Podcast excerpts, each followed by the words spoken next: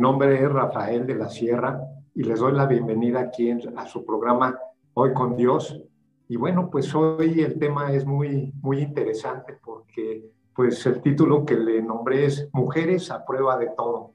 Y bueno, pues va muy ad hoc a estas circunstancias que estamos viendo y viviendo, tanto de salud, esta enfermedad que viene, va, eh, eh, hay más índices de, de contagio y que muchas mujeres están al frente de su familia, de cuidar a hijos, cuidar a, esposos, también se encargan de pagar facturas dentro de la casa, descuidándose ellas mismas, descuidando su parte pues, espiritual, su parte física y emocional. No sé si alguno, alguna de ustedes o alguno de ustedes este, se identifique con este panorama, ¿no? Con este panorama de que pues no sabemos qué pudiera pasar, que falta posiblemente empleo, que las cuentas bancarias de sus ahorros vienen disminuyendo, que no hay trabajo, que hay carencia, hay miedo, hay incertidumbre, hay duda. Y bueno, pues todo esto es el tema que vamos a tratar el día de hoy. ¿Cómo podemos apoyarnos firmemente, estar confiados, estar este, eh, con la esperanza, con, sabiendo el carácter que tiene Dios para con nosotros. Y para este tema, pues he invitado a una pastora que es, este, es mi pastora en mi iglesia donde yo voy regularmente y es la, la pastora Priscila Nava. Y pastora, le agradezco mucho el que usted puede estar aquí, ese corazón dispuesto que siempre tiene para entregar una palabra sana y verdadera de, de, de lo que es pues Dios. Y le entrego los micrófonos para que pueda saludar a nuestras amigas y amigos de Hoy con Dios y que nos pueda explicar ese tema de mujeres este, a, prueba de todo. Hola Rafa, para mí es un gusto, la verdad es un honor, un privilegio poder estar aquí hoy con todos ustedes. Gracias a los que están a través de la transmisión, escuchándonos, viéndonos. Y la verdad es que soy pastora asociada de Iglesia Rema Mexico City y es un honor poder compartir este tema porque la verdad es que como bien lo dices, ¿no? Es un tema complicado en el que no solamente las mujeres, o sí, principalmente a veces las mujeres, estamos a cargo de la casa y a veces enfrentamos muchas pruebas, ¿no? Pero entonces es aquí donde Dios se hace presente en nuestras vidas y donde la verdad que Dios nos da en cada prueba también las, con ella la salida, ¿no? Entonces, gracias por la invitación y gracias porque es un tema que que me encanta, me encanta y no es algo nuevo para mí, sino que como eh, es algo que mi esposo y yo, estoy casada con Ernesto Nava, pastor asociado también, que ya ha estado en el programa como invitado, y no ha sido el caminar en fe un camino fácil, no un camino plano, ¿no? Sino que ha sido un camino en el que sí hemos tenido pruebas, ¿no? O sea, no, no por el hecho de ser ministros, no por el hecho de, de ser pastores, estamos exentos de las pruebas, ¿no? Al contrario, ¿no? Hemos sabido más bien cómo afrontar las pruebas y tener éxito en medio de ellas. Entonces, gracias por la invitación. Eh, gracias, pastora, porque precisamente para eso es el programa, para que nos puedas guiar, para que nos puedas decir en base a la palabra de Dios, a tu experiencia, a todas esas adversidades que pues el, que seamos creyentes cristianos y que sepamos el Dios que tenemos no nos exenta de tribulaciones y de problemas. Y, pues hay un versículo en, Romanos 8, 28 que dice, todo lo que, y, sabemos que a los que aman, aman a Dios, todo logra para bien. Todo, todo, todo logra lo bueno y lo malo, ¿no? Pero bueno, eh, eh, ahorita en estos próximos minutos, pues vamos a ir viendo y, y, y, que nos expliques es todo este tema que creo que es tan actual y tan, y tan poderoso lo que vas a decir, que es importante que, que las personas estemos atentas a lo que tú vayas ahorita a decir. Y, y, mi primer pregunta, pastora, ¿cómo es posible prepararnos ante la adversidad? O sea, ¿es posible estar preparados cuando de repente se, ve, se viene esa ola tremenda y nos choca y muchas veces pues, nos puede agarrar desprevenidos? Y ¿qué tipo de entrenamiento pues, tenemos que hacer para que pues, no nos agarre desprevenido? ¿Tú qué, qué, qué, opinas de esta situación? Si es posible, si es posible, ah, qué padre, pues hay que hacerlo. Voy a sacar la prueba para apuntar bien lo que vayas a decir, ¿no? Sí, por supuesto que es posible. Mira, mm, la gente común se entrena o los, los maratonistas o los deportistas se entrenan para enfrentar las pruebas, ¿no? Y tú vas a decir, bueno, pero es que eso es algo a lo que ellos están acostumbrados, ¿no? A las pruebas. Bueno, como cristianos, nosotros deberíamos estar eh, entrenados para las pruebas, porque como bien lo dijiste, Dios no nos promete una vida plana, una vida de éxito tras éxito tras éxito y que no vas a tener problemas, ¿no? Antes, al contrario, Dios nos habla o Dios mismo cuando vino a esta tierra representando o en, en, Jesús, por ejemplo, él mismo no vino y tuvo una vida victoriosa, ¿sí? ¿no? Sino que él mismo tuvo pruebas, ¿no? Desde que fue consagrado o desde que fue al desierto, ¿no? En el desierto mismo, cuando él ya estaba a punto de empezar su ministerio, ahí fue la prueba más grande, con Satanás directamente. Entonces, y él mismo nos dice, ¿no? Que sí vamos a tener pruebas. Entonces, si es algo que Dios nos está advirtiendo, ¿por qué no prepararnos, ¿no? Los maratonistas se preparan con mucho tiempo de anticipación. Algunos se preparan con un año de anticipación para correr un maratón, porque nosotros no podemos prepararnos todo el tiempo para enfrentar las pruebas. Si ya sabemos que van a venir las pruebas, si ya sabemos que como quiera vamos a, eh, afrontar adversidades, que como quiera vamos a tener dificultades, ¿por qué no prepararnos? Mira, los maratonistas, y continúo con este ejemplo, ¿no? Porque los maratonistas se preparan con mucho tiempo, con casi un año de anticipación, se entrenan o se están entrenando constantemente para correr más de 42 kilómetros en un solo día, ¿no? Creo que esos kilómetros yo no los he corrido caminando, creo que ni en tres meses, ¿no? O sea, soy de las personas que no hace comúnmente ejercicio, ¿no? Pero ellos se entrenan para recorrer 42 o más kilómetros en estos maratones. Y una semana antes, ellos se preparan con sus entrenamientos diarios, ¿no? Pero una semana antes es la primordial. Es así como que la que, la que es la, el punto clave para tener éxito en su carrera o en su maratón, ¿no? Y es que ellos tienen que comer mucha proteína, ¿no? Mucha proteína y estar muy bien hidratados. En esa semana ellos paran su entrenamiento físico y empiezan a condicionar su cuerpo con, el, con, el, eh, con la comida a través de mucha proteína y de estar bien hidratados. Y durante la carrera, ellos tienen un reto que librar. ¿Cuál es este reto? Este reto es el llamado muro, ¿no? Es como el muro que les ponen, no, no es que les pongan, sino que la mente juega un papel muy importante, tanto como en la vida de los cristianos la mente nos juega un papel sumamente importante.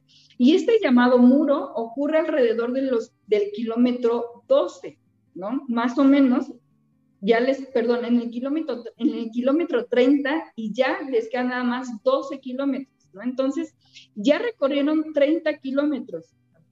Físicamente están preparados para continuar la carrera y recorrer 30 kilómetros, pero alrededor de cuando ya les faltan solamente 12 kilómetros y un poquito más, es cuando les aparece esta, esta batalla en la mente en la que el cuerpo les juega la jugada de ya no puedes más.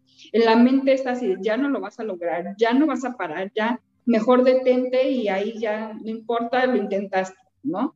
Y, y, los maratonistas tienen que vencer este reto, o sea, ya no es nada más un reto físico, sino que ahora es un reto mental. Lo mismo sucede con nosotros los cristianos.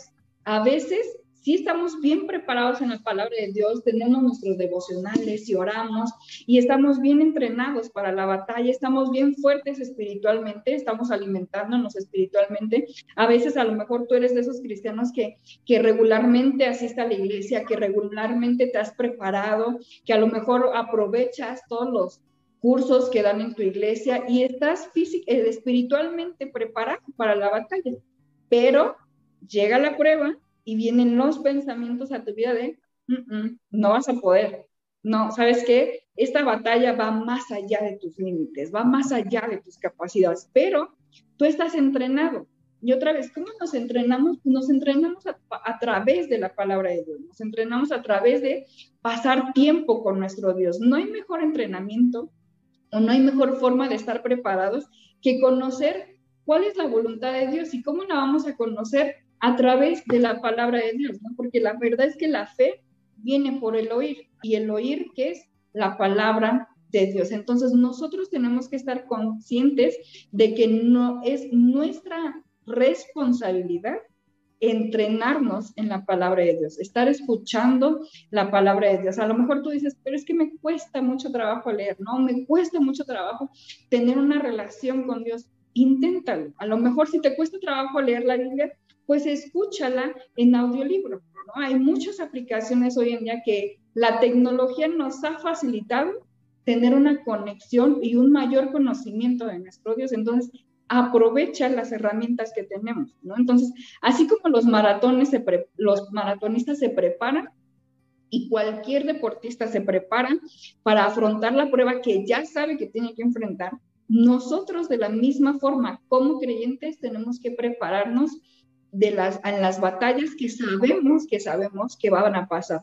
No es como que, bueno, no va a pasar, ¿no? Ya soy cristiano o ya me convertí o ya yo le estoy creyendo a Dios y ahora creo que toda mi vida va a ser color de rosa o del color que te guste, ¿no? Tu color favorito. No, Dios no nos promete eso, ¿no? Pero si nos dice en su palabra que todo, como bien lo, como bien lo leíamos en Romanos 8, 28, todo nos ayuda para bien. Y también en Jeremías 29, 11 dice que Él tiene planes de bien y no de mal. O sea, que las pruebas a las que nosotros afrontamos o que a veces estamos pasando, a veces son consecuencia de malas decisiones que tomamos anteriormente, ¿no? Entonces, no siempre, o más bien, no podemos echarle la culpa a Dios de, Señor, otra vez me pusiste esta prueba, ¿no? Ay, Señor, ¿qué pasa contigo, no? Siempre escoges a, a tus guerreros para librar esta batalla, ¿no? Y siempre estoy yo peleando al frente de la batalla. No, Dios siempre tiene un propósito bueno para nuestras vidas. Dios siempre está buscando el bien para nuestras vidas, ¿no? Hebreos 6:7 también nos dice, porque la tierra que bebe la lluvia, que muchas veces cae sobre ella y produce hierba provechosa, aquellos por los cuales la es labrada recibe bendición de Dios. Entonces, checa esto. Las tormentas también hacen crecer los verdes campos, pero también arranca lo que no está fuerte. Entonces, tienes que aprovechar cada prueba, tienes que aprovechar cada circunstancia, cada, cada prueba que Dios, que, que estamos afrontando de la mejor manera para agarrar lo bueno pero también para dejar aquello, dice, que no está fuerte. Entonces, nuestro reto de mayor es ¿no? Afrontar las pruebas de una mejor forma y buscar siempre, como lo hace Dios, el lado mejor. Sabes, pastora, que ahorita que estás diciendo del tema deportivo, a mí en algún, hace dos años más o menos me entrené para nadar un tema, ¿no? Y estaba entrenado y capacitado y me eché a nadar y al minuto yo me iba a salir, me quería ahogar, ¿no? Estando yo físicamente bien, porque me entró el miedo. Y cuando eh, entra el miedo, entra la duda. Y, y todas, toda tu, capacidad y todos tus pensamientos se hacen nulo, te, te quedas este, trabado y obstaculizado por tu mente. Y es bien importante, ¿no? Es esa parte de este, estar bien afianzados pues en la palabra. Yo una vez escuchaba al pastor Ernesto Nava que decía, pues, pues si tienes miedo, haz las cosas, aunque sea con miedo, ¿no? Pero hazlas. Y ahí es cuando tienes que dar tus pasos de fe y, cuando en verdad tienes que tener paciencia, ¿no? Y, la paciencia pues te va a dar una prueba y te va a dar esperanza. Y bueno, viene mucho a la pregunta que yo te quisiera eh, eh, eh, exponer la siguiente, en una adversidad, ¿qué sería lo más importante que nos debemos de aferrar como, como creyentes? Y me gustaría que nos dieras, si es posible, un versículo donde nos, nos lo pudieras explicar y, y, pues sacar algo, algo práctico para esos momentos donde te entra la duda, el miedo, cuando crees que ya no vas a poder, cuando ves el túnel y ves una lucecita y no es, no es la salida, sino es la locomotora que se te viene encima, ¿no? O sea, que nos digas qué, qué, debemos de hacer, en qué versículo debemos de buscar de la palabra, que yo sé que hay muchísimos, pero bueno, que nos pueda recomendar uno, alguno. Claro, bueno, Yo en estas dificultades, mi ancla, siempre me gusta buscar en cualquier circunstancia en la que estoy, un ancla en la palabra de Dios, ¿no? O sea, a, a creerle a Dios, a decirle, Señor, ¿qué dice tu palabra acerca de este tema, no? Si estoy pasando por a lo mejor un tema de sanidad o que estoy enfrentando enfermedad, pues busco un tema o busco un versículo acerca de la sanidad, ¿no? ¿Qué dice Dios acerca de la sanidad? Si estoy atravesando un problema financiero, ¿qué dice Dios acerca de la prosperidad? Si estoy, entonces, en este tiempo o en este tema acerca de las pruebas o de las dificultades, mi ancla es Romanos 5 del 1 al 5, ¿Qué dice así, lo vamos a ver por la, perdona, lo vamos a ver aquí en la pantalla. En la pantalla, perfecto. lo va a poner, Patricio, para que lo podamos. Exacto, y ahí dice, justificados pues por la fe tenemos paz para con Dios por medio de nuestro Señor Jesucristo, por quien tenemos entrada por la fe. Entonces, de lo que más nos tenemos que aferrar es a nuestra fe. Tú me preguntaste, ¿a qué te aferrarías? A la fe. ¿A qué estoy creyendo? ¿no? Dice, a esta gracia en la cual estamos firmes, o sea, estamos firmes significa que estamos aferrados, ¿no? O sea, que no hay, que nadie me mueve, sino que estoy firme, ¿no? Aferrada, dice, y nos gloriamos en la esperanza de la gloria de Dios, y no solo esto, sino que también nos gloriamos, dice, y ahí es el punto clave, no nada más me gloreo cuando tengo fe y esperanza, sino que me gloreo, dice, en las tribulaciones, sabiendo que la tribulación produce paciencia, ¿no? Como bien decías, y la paciencia prueba, y la prueba esperanza, y la esperanza no avergüenza, porque el amor de Dios ha sido derramado en nuestros corazones por el Espíritu Santo que ya nos fue dado. Entonces, ante las pruebas, hay diferentes escalones que tú puedes tener, ¿no? Aquí yo encontré algunos escalones, encontré seis escalones, ¿no? En esta, de este versículo, ¿no? Y número uno, o el escalón número uno, es la decisión. ¿Cómo es que yo voy a enfrentar la prueba? ¿No? Número uno, me puedo quedar emberrinchada y culpar a Dios o culpar a la persona o culpar al mundo entero, ¿no? Y quedarme haciendo mis pataletas y mis rabietas diciendo, no, ¿por qué me sucede esto a mí, no? Y otra vez yo, ¿y por qué a mí, no? Y esa es una, y esa es la forma en la que tú puedes tomar la prueba o está la, la prueba de regocijarnos en la prueba, ¿no? Romanos nos decía, gloríense en las pruebas. A lo mejor tú dices, pues no es tan fácil, ¿no? O sea, las circunstancias no se ve así como para que yo pueda estar, uh", ¿no? Gritando alegría, no es como que yo pueda decir, wow, ¿no? Qué fácil está esto, ay, ahorita me lo resuelvo en cinco minutos, ¿no? O me meto al baño, oro este, dos minutos y ya cuando salga todo va a estar cambiado. No, pero otra vez, todo empieza a través de la decisión. ¿Qué decisión voy a tomar? ¿Cómo voy a tomar o cómo voy a afrontar la prueba? Y aquí hay dos opciones, ¿no? O te regocijas, ¿no? Como, como les dije, o haces rabietas, ¿no? Filipenses 4:4 nos dice, regocíjense en el Señor siempre. Siempre significa siempre o sea, todo el tiempo. No es siempre y cuando se sientan bien, ¿no? Siempre y cuando, no, nada más no dice siempre. Y nos pone un punto, o sea que no hay otra sombra, ¿no? O sea, no hay otra opción. Y nos dice aparte, otra vez, regocíjense. Entonces, si tengo que estar regocijándome siempre, entonces, aún en las pruebas. Y Santiago 1.2 dice, amados hermanos, cuando tengan que enfrentar problemas, o sea que otra vez, no es como que nos dice, a ver chiquitos, ustedes no van a enfrentar problemas. A ver mujeres, ustedes como son la creación divina de Dios, tranquilas, no van a afrontar ningún problema. No, no dice, considérenlo como un tiempo para alegrarse mucho. Entonces, número uno es la decisión. ¿Qué decisión voy a tomar? Otra vez, ¿cómo voy a afrontar la prueba? ¿Lo voy a enfrentar enojada, emberrinchada o lo voy a enfrentar de acuerdo a lo que la palabra de Dios me dice, ¿no? Y ahí nos dice que de manera alegre, regocijándonos, ¿no? Número dos, ya que yo decidí la opción de regocijarme, de estar tranquila en la prueba, entonces viene la paciencia. Y la paciencia es que debemos saber esperar en Dios, ¿no? Esto es constancia, permanecer fieles. Y aquí es donde muchos tambaleamos, ¿no? Porque todos vivimos en un mundo en el que todo queremos así, ¿no?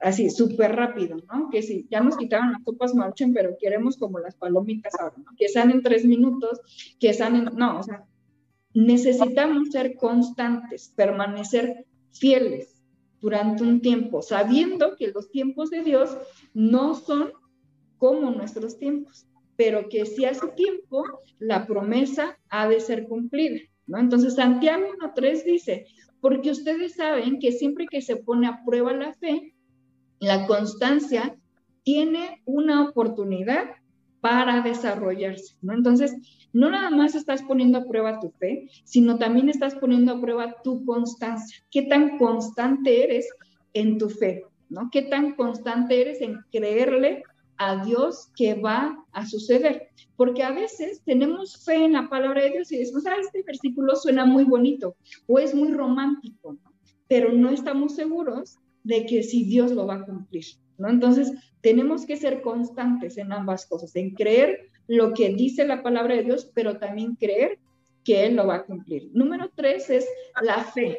La fe nos va a acercar a Dios, porque cuando tenemos pruebas, y otra vez, y si no tomamos la decisión correcta de afrontar las pruebas a través de la palabra de Dios o conforme Dios nos ha, ha, estado diciendo que las enfrentemos, entonces nos vamos a alejar de Dios. Pero sin embargo, si tomamos la fe como nuestra ancla, entonces la fe nos va a acercar a Dios. Y dice Hebreos 11.1 y el versículo 6, dice, confiar en Dios es estar totalmente seguro de que uno va a recibir lo que espera es estar convencido de que algo existe, aun cuando no lo podamos ver. Y dice, de hecho, sin fe es imposible agradar a Dios. Todo el que desea acercarse a Dios debe creer que Él existe y que Él recompensa a los que le buscan con sinceridad. Entonces, ahí es donde nosotros tenemos que aferrarnos, ahí es donde nosotros tenemos que permanecer firmes, constantes, alegres en nuestra fe. Y después de eso nos lleva al siguiente escalón, que es el número cuatro, y nos habla del carácter, ¿no? Y el carácter revela nuestro corazón, porque sabes, cuando estamos, cuando nuestras emociones están en prueba, como cuando estamos tan felices o cuando estamos afrontando una prueba o una dificultad, ahí es revelado nuestro carácter. Cuando estamos en una situación tensa, ahí es revelado nuestro carácter verdadero, lo que hay dentro de nosotros. Entonces, ahí va a florecer qué tan arraigado estás en la palabra de Dios. Ahí va a florecer qué tan arraigado es tu carácter o cómo está revelado tu corazón. ¿Qué hay dentro de tu corazón? ¿Qué hay dentro de, eso que, que estás afrentando? Entonces, Santiago 1.4 dice, así que dejen que crezca, pues, una vez que su constancia se haya desarrollado plenamente, sean perfectos y completos y completos y no les hará falta nada, ¿no? Entonces, ahí es donde se va a ver qué nos falta, qué tenemos, estamos completos, somos personas íntegras. ¿Qué significa íntegras? Que somos la misma persona aquí, allá, que somos una sola pieza, ¿no? Entonces, ¿Cómo es nuestro carácter? Romanos 5.4 nos dice, y la resistencia desarrolla firmeza de carácter. Y el carácter fortalece nuestra esperanza segura de salvación. Entonces, cuando tu carácter es revelado, cuando tú, cuando tú no solamente le dijiste a Dios, ah, sí, Señor, está bien, voy a ser feliz, ¿no? Durante las pruebas, o lo voy a enfrentar, afrontar de diferente forma, sino que realmente tú estás afrontando las pruebas de una manera correcta o de una manera sincera o de una manera que tu carácter es real, entonces viene la siguiente parte, ¿no? Que es el número cinco, viene la esperanza, ¿no? De, ver la prueba desde otro panorama, ¿no? Y a mí me enseñaron esto en un congreso de, de mujeres al que fui, en el que todo cambia o la perspectiva cambia siempre desde arriba, ¿no? Cuando tú vas en un avión, cuando tú has volado a lo mejor en un avión, tú puedes ver las luces, ¿no? De los coches y a lo mejor tú ves así como que hay muchos puntitos rojos, ¿no? Sobre una avenida a lo mejor. Y tú dices, wow, qué bonito se ven los puntos rojos, ¿no? Pero abajo, esos puntos rojos representan un caos de tráfico. Y la gente que está dentro del caos de tráfico está así como que, a ver a qué horas vamos a salir, a ver a qué horas ya, llevé mucho tiempo aquí, a qué horas voy a avanzar y ya estuvimos atorados mucho tiempo en el tráfico. Y eso es algo que tú desde arriba no puedes notar. Tú desde arriba lo ves así, ah, qué bonito. ¿No? Entonces, la esperanza nos lleva a ese nivel, nos alza a ese nivel de decir, yo veo las cosas desde otro panorama. No importa que esté el tráfico, no importa que me esté lloviendo en mi milpita, ¿no? no importa que esté pasando una circunstancia, mi perspectiva es celestial o mi perspectiva es diferente. No es la misma que estando allá abajo. Las, las dificultades llegan, sí, cuando estamos abajo, pero una vez que levantamos nuestra mirada al cielo, ¿no? que levantamos nuestros ojos como viendo al invisible, como permanecía Moisés, ¿no? ahí es donde nuestra perspectiva cambia. Y Romanos 5.5 dice, y esa esperanza no acabará en desilusión. Entonces, estamos confiados de que el sol sí va a volver a salir. Las pruebas no son eternas, todas las pruebas son temporales. La lluvia, como les dije, las pruebas, la lluvia son parte del paisaje, ¿no? Las nubes grises, la lluvia, todo es parte del paisaje y no, no va a ser duradero o no va a ser para siempre, ¿no? Aún mismo, cuando Dios decidió derribar la tierra o, o que la tierra fuera inundada, ¿no? Para destruirla, a causa de la maldad de los hombres, ¿no?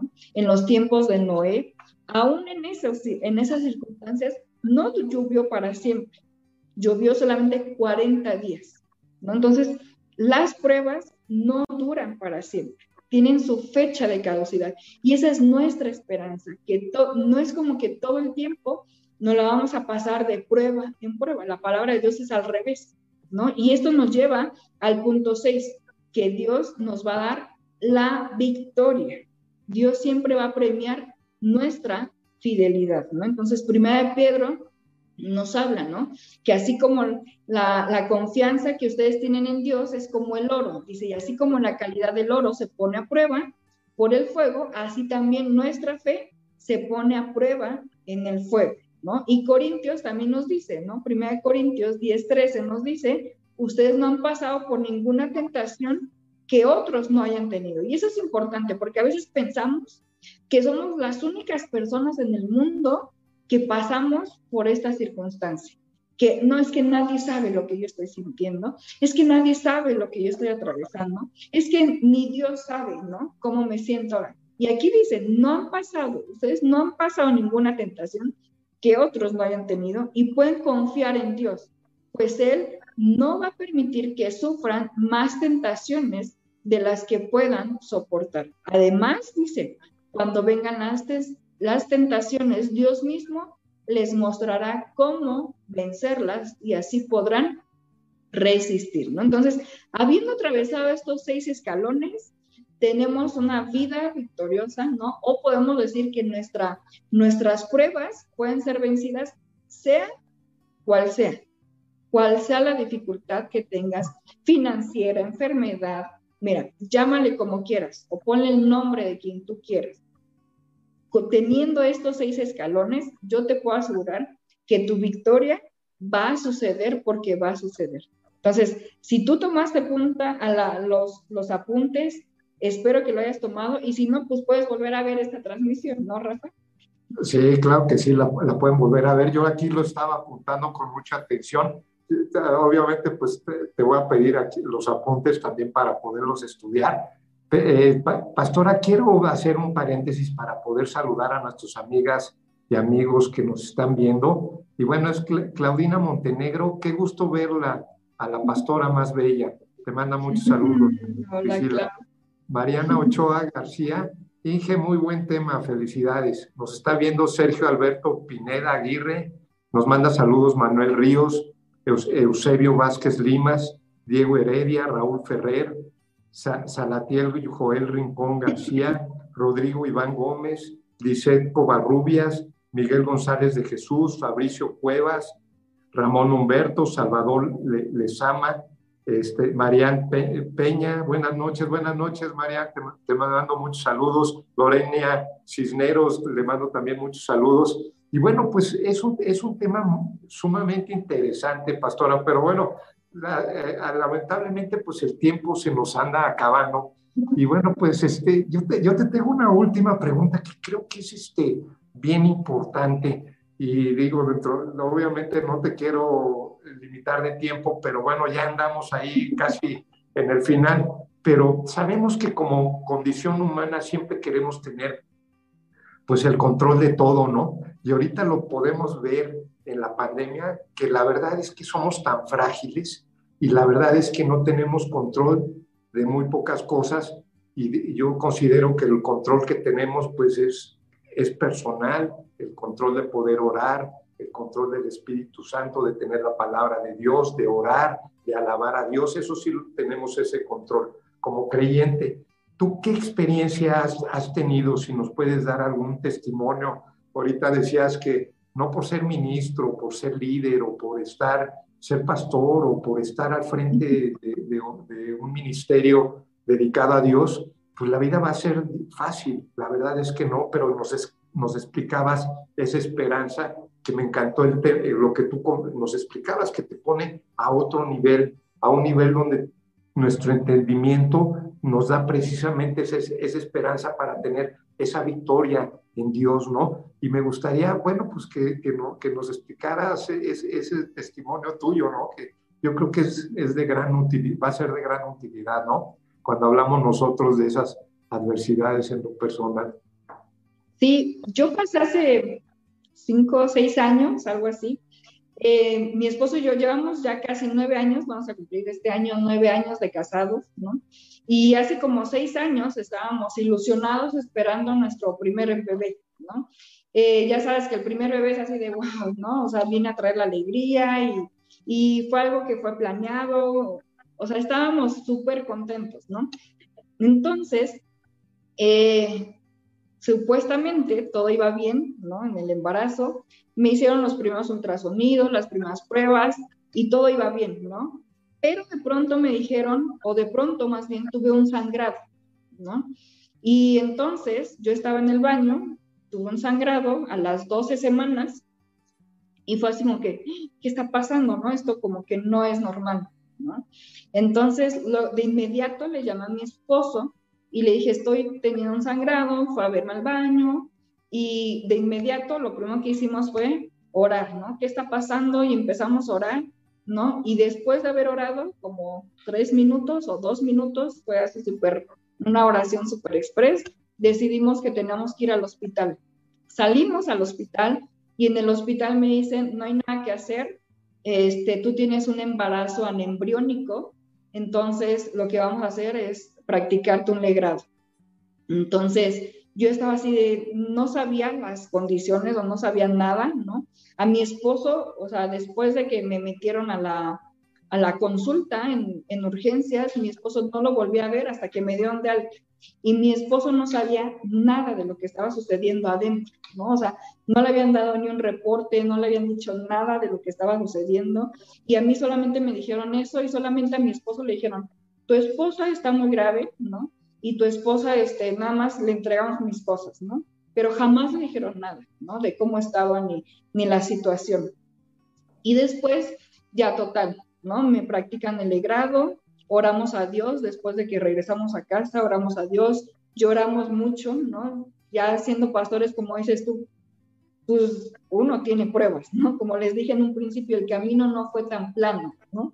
Sí nos tocó pavimentar muchas calles, ¿no? Estábamos horribles, ¿no? Nuestro camino no ha sido tan fácil y entonces decidimos creerle a Dios, ¿no? Oramos, lloramos y después dijimos, no nos podemos quedar aquí, ¿no? Vamos a creerle a Dios y cuando fue el tiempo otra vez, me quedé embarazada otra vez. Y casi pasó lo mismo, ¿no? A las 12 semanas o a las 10 semanas, no recuerdo bien, tuve un sangrado. Y viene otra vez a tu mente esta parte de, ¿y si otra vez está sucediendo esto? ¿Y si otra vez está pasando esto? Y por el antecedente que tenía, a lo mejor otra vez es un embarazo embriónico. Y entonces, o sea, viene este juego o este muro, como les decía, ¿no? El muro de los maratonistas, ¿no? Viene a nuestra mente, ¿qué está pasando? ¿no? ¿Por qué otra vez, no? ¿Y por qué yo, no? ¿Y qué sucede, Dios? Tú me prometiste hijos y nosotros oramos antes de casarnos y empezamos como a hasta cierto punto reclamar a Dios, ¿no? Y, y sí hubo una persona que nos dijo, cuando pasamos la primera adversidad, nos dijo, pero ustedes son pastores, no pasa nada, ustedes oran y luego, luego se recuperan. No, o sea, la verdad es que no.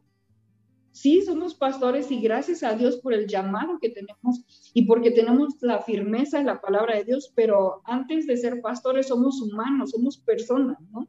Entonces, la verdad es que sí fue una, una cuestión ahí de, de poner en prueba nuestra fe y lo primero que hicimos otra vez, ¿no? Otra vez me agarró en el baño y lo primero que hicimos fue orar, pero no fue una oración de tres minutos como la primera vez, ¿no? Sí fue, sí fue una oración así como más ferviente, ¿no? Y empezamos a orar y orar y mi esposo me dijo, vamos a ir otra vez al hospital, pero, pero tienes que estar tranquila, ¿no? Y entonces la verdad es que el estar orando en el Espíritu, el estar orando y recordando la palabra de Dios, recordando la promesa que Dios nos había dado, ¿no? como les dije, es importante buscar un ancla en cada situación a través de la palabra de Dios. Y Dios nos había dicho que nosotros íbamos a tener un bebé, y entonces dijimos, esta es nuestra promesa, ¿no? O sea, que Dios nos ha prometido. Y entonces de ahí nos agarramos, ¿no? Y fuimos al doctor y gracias a Dios solamente era un coágulo que estaba expulsando, ¿no? Y que el bebé estaba completamente sano, ¿no? Hoy en día tengo tres niños, ¿no? O sea, después de eso tuve tres niños, ¿no? O sea, cuando me habían dicho que no podía tener hijos después del primer aborto, que era bastante riesgoso, ¿no? Yo ahora tengo tres hijos, ¿no? ¿Por qué? Porque decidí creer la palabra de Dios, decidí eh, no, no, no menospreciar el reporte médico, pero es más importante, o para mí tuvo más peso creer la promesa de Dios en nuestras vidas, ¿no? Entonces, sí, ante una circunstancia que a lo mejor te mueve, ¿no? Que no nada más lo pasaste una vez, sino que lo pasaste dos veces, entonces eso te da la pauta para creer y aumentar tu fe, ¿no? Para decir, Señor, aquí estoy, ¿no? Y ahora vengo más fuerte, no es como la primera vez que vine, ¿no? Ahora vengo más fuerte porque ya me pasó una vez, entonces tengo ahora con qué agarrarme o tengo ahora con qué defenderme. Entonces, la verdad es que como te lo dije en un principio, Rafa, todas las cosas nos ayudan a bien. Dios obra para que todas las cosas nos ayuden a bien. Entonces, la primera vez sí nos sacó de onda, sí era algo que no esperábamos, pero la segunda vez pudimos estar afianzados en la palabra de Dios, ¿no? Pudimos obtener, a lo mejor fue una eh, algo negativo para la demás gente que nos pudo haber dicho, pero ¿por qué otra vez se volvieron a embarazar si te dijeron que no? ¿O por qué lo volviste a intentar si todo apunta a que puedes tener alguna, alguna pérdida, ¿no? Pero para nosotros fue, le voy a creer a Dios, ¿no? No importan las circunstancias, no importa lo que esté sucediendo, no importa el tráfico, las lucecitas rojas allá abajo, yo decido tener mi perspectiva, mi esperanza con los ojos puestos en Jesús, con los ojos puestos en Dios, como viendo al invisible, ¿no? Nosotros decimos creerle a Dios y decir, mira, de la primera prueba obtuvimos solamente madurez y más fe. Entonces, las pruebas, la verdad es que sí, nos ayudan para bien. Sí se puede obtener algo bueno de las pruebas. Y es eso, ¿no? Que te dan madurez y te llevan a otro nivel de fe. ¿Mm? Pues, pues la verdad te agradezco el testimonio fuerte, porque las pruebas no son fáciles, ni, ni aún siendo creyente, ministro, siempre las, nos confrontan y, tenemos que estar bien apoyados en la palabra de Dios y, y, creerle a Él, a Dios, a ese Dios compasivo, misericordioso, amoroso, proveedor que tenemos. Y eh, pastora, pues nos llegó la hora de las noticias, tengo cuatro noticias ya se nos vino el tiempo encima, lo, voy a decir muy rápido, amigos, pero bueno, es, es, el primero es el programa de radio, que son todos los miércoles a las 8 de la noche, con diversos temas, diversos invitados, es de 8 a 8.50 y lo pueden buscar o ver ahí en mi, en mi fanpage de Rafael de la Sierra en Facebook, ahí lo pueden buscar. La segunda noticia, pues es mi libro que ya salió, es el, el libro, este, ¿cómo se llama? Es una novela, son tres niñas que se desarrolla en Europa. La verdad es, lo hice para los chavos, para, yo creo que es un tema de, los puede enganchar muy fácil. y, y, es divertida. El tema es que estas tres mujercitas pues no conocen a Dios, muchas de las tres, pero eh, no les quiero platicar el final, pero siempre Dios está con ella y, y tiene un, un, desenlace pues muy interesante, se lo recomiendo. Te encontré, Rafael de la Sierra, se vende en Amazon y bueno, ahí lo pueden buscar. Segundo, pues el periódico eh, este, que tenemos periódico virtual, que es este, eh, un periódico donde hay noticias teológicas, psicológicas, de deportes. De hecho, la pastora eh, me mandó un artículo estupendo que mañana va, se va, va a salir, que, que me encantó, las personas que estamos alrededor de este, de este tema de la edición con Claudina Montenegro, que le agradezco mucho la, el tema de, la ortografía, el sentido de, las cosas, el tema de edición, de las imágenes, la verdad está bien padre. El artículo de la pastora y el, y el periódico este, eh, que tenemos virtual. Ese también lo pueden ver en mi página, en mi fans page, de Rafael de la Sierra. Ahí publico los artículos, le pican a cada artículo y los lleva pues a al, al periódico y ahí se pueden inscribir.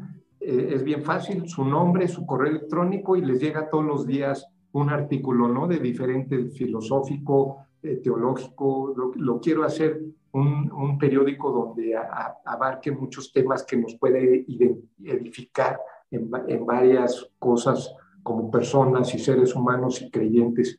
Y bueno, Pastora la cuarta, que es, es padrísimo y es donde yo estudié la palabra de Dios, es el Instituto Bíblico Rema y la Iglesia Rema, por, el tiempo que ya tenemos, pastora, pues si me puedes explicar brevemente que de ahí el pastor Nava y la pastora Priscila son copastores de la iglesia y están al frente del Instituto Bíblico, si me puedes explicar un tema, algo que es bien importante para la gente que quiere estudiar y saber más de Dios, saber quién es Él, encontrar esos versículos que tú dices de, sanidad, financieros, de, de problemas personales que pudiéramos tener. Si me puedes explicar, pastora, rápido. Claro. pues básicamente el instituto te va a preparar, ¿no? Para toda buena obra, ¿no? Eh, no es como que sales ya con un llamado, ¿no? Que nosotros te damos un título, pero si tú tienes un llamado de Dios acerca de prepararte otra vez para toda buena obra, pues Instituto Bíblico Rema México es para ti, donde como bien dice este Rafa, vas a aprender temas acerca de sanidad, de prosperidad, de administración financiera, de ética, eh, cuestiones acerca también de eh, apocalipsis. Y entonces tenemos nosotros eh, dos fases, ¿no? Uno que es el programa esencial, que dura dos años y es pues abierto al público en general, ¿no? Al, al, creyente en general, y el otro que es el programa avanzado, ¿no? Que ahí es si tú ya tienes a lo mejor un, eh, un llamado como tal, como más enfocado quizás al pastorado, a un liderazgo, ¿no? Eh, te invitamos también a formar parte de este, pero primero tienes que haber cursado, digamos, el esencial para después cursar el avanzado. Entonces, básicamente esos son nuestros Nuestros cursos constan, constan de nueve meses, ¿no? De, de, de mm, septiembre a mayo, ¿no? Son las inscripciones. En marzo estaremos teniendo un encuentro REMA, donde será una semana abierta, donde tú puedes eh, conocer qué clases son las que estamos dando, qué clases son las que se imparten en el instituto, conocer un poco más y si Dios te ha llamado a capacitarte o a instruirte, pues puedas tener una, una prueba y puedas eh, meterte al instituto, ¿no? Y como parte de la iglesia, pues la iglesia tenemos un lema que nos encanta o que, nos, o que a mí me encanta, que es Iglesia Rema México City, es un lugar, es un lugar para ti, tiene una palabra para ti y somos una familia, ¿no? Una familia de fe. Entonces, si tú no tienes un lugar donde congregarte, si tú eres creyente pero no estás congregándote en un lugar, bueno, pues Iglesia Rema México tiene las puertas abiertas para ti. Entonces, Rafa, ese es el lugar donde nosotros estamos cimentados en la palabra de Dios a través de Rema. De hecho, aquí ven el banner, ahí pueden ver el teléfono, por si tienen dudas pueden llamar y también es el, link para que se puedan conectar vía internet y, este, y, ver exactamente dónde está. Ahí es el periférico sur, está por las, eh, cerca de las águilas Este, y bueno, es muy cómodo, hay donde estacionarse, las instalaciones son de primera y lo más importante es recibimos la palabra de Dios con una doctrina sana y verdadera. Entonces, bueno, pastora, pues le agradezco mucho el, poder, el haber estado aquí en el programa de Hoy con Dios. La verdad es que me interesaba mucho que estuviera aquí, que nos que diera esa palabra tan, tan, tan eficaz y tan verdadera a cada uno de nosotros, a saber qué hacer en estos tiempos de adversidad. Este, y bueno, pues les agradezco amigos también el, que ustedes hayan podido estar aquí, que hayan recibido un mensaje de esperanza, de amor, un, un, un mensaje de, de, de, podernos estar firmes en la palabra de Dios. Acuérdense, antes de ir a acostarse, eh, darle gracias a Él por su proveeduría, por su amor, por su paz, por su bondad, que, no sea, que seamos pacientes, que la paciencia nos va a dar esa esperanza y, como dijo la, la, pastora, la victoria, que es lo más importante.